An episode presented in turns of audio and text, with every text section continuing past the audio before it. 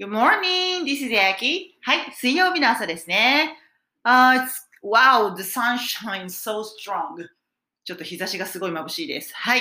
では今日もやっていきましょう。三千語マスターですね。英単語っていうのはね、もうコツコツですね。出会った回数分だけ、えー、あなたのものになっていく。回数が大事です。もう一発で覚えるとかありえないので、はい。回数ですね。はい。では、えー、やり方ですね。まず例文の中で文法と意味を理解します。必ず例文の中でやってくださいね。英単語というのは入るパーツが決まっているので、勝手に並べられないんですよね。品詞っていうのがありますから。なので必ず例文の中で。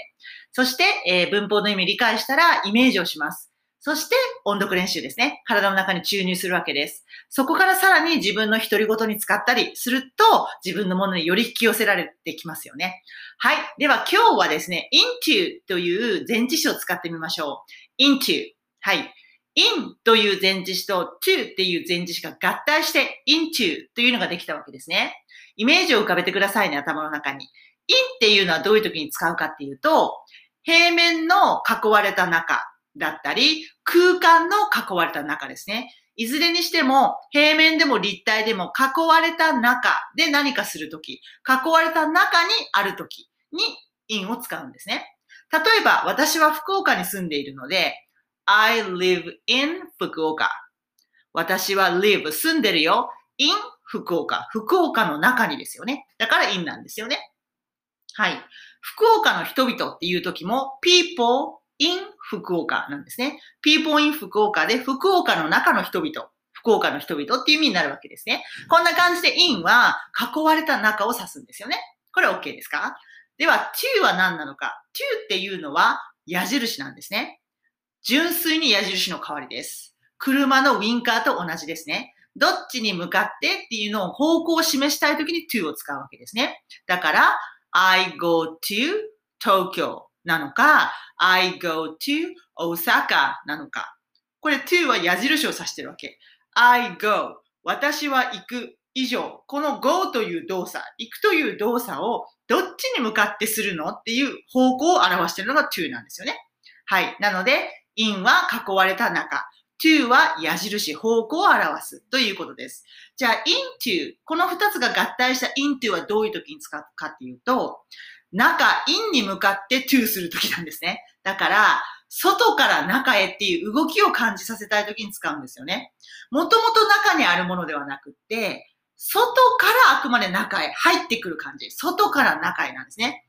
In に向かって to 矢印が入るので、外から中へっていう感じの動きが感じられる前置詞ですね。はい。例えばですね、I run 私は走るっていう動詞がありますね。I run I run in the gym というと、ジムの中で走るなんですよね。I run in the gym は。I run in the gym. ジムの、あくまでジムという囲われた空間の中で走るということですよね。でもこれが I run into the gym. I run into the gym だったら私はジムの中に走って入ったことになるわけ。走っていったわけですね。外から中へ。私はジムの中へ走っていくになるわけですよね。これが違いです。in はあくまでその中でその動作をする。into は外から中へその動作をするわけですね。そこが違いになります。OK。では、今から日本語を言いますので、into を使って英語にしてみましょうね。母は私の部屋に入ってきた。My mother came into my room. はい、my mother が主語。came は come の過去形。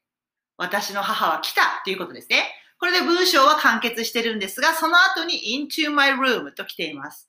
私の部屋の中に向かってですよね。私の部屋の中に向かってきたってことは入ってきた。外から中へっていうことですよね。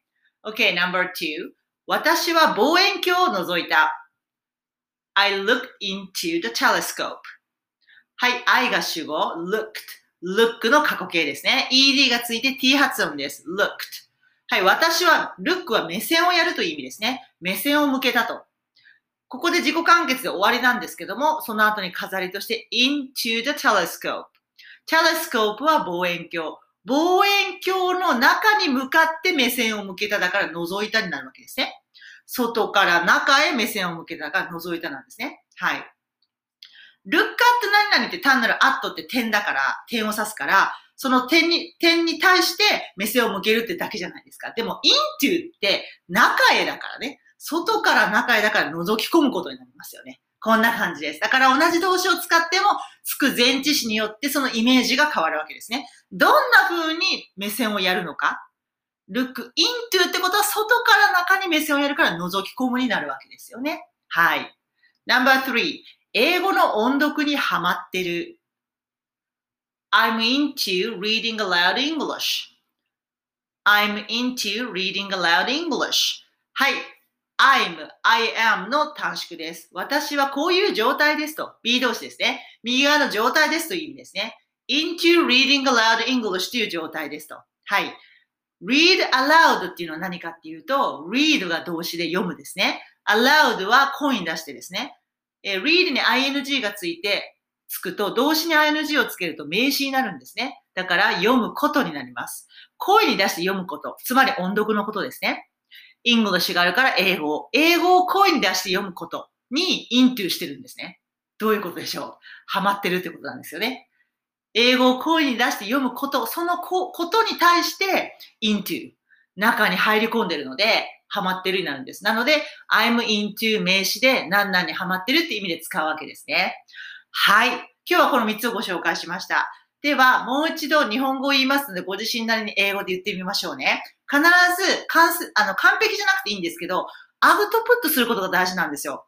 結局語学も、まあ語学だけではなく、どんなこともそうだと思うんですけど、ね、間違えた分だけ成長するんですよね。だから、言ってみないことには何も始まらないんですよ。必ず言ってみることですね。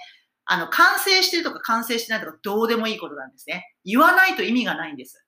自分がアウトプットするから気づける点があるわけですよね。そして次の高めに行けるわけなんで、この繰り返しですよね。OK, number one. 母は私の部屋に入ってきた。My mother came into my room. My mother came into my room. 私は望遠鏡を覗いた。I looked into the telescope. I looked into the telescope. Number three. 英語の音読にハマってる。I'm into reading aloud English.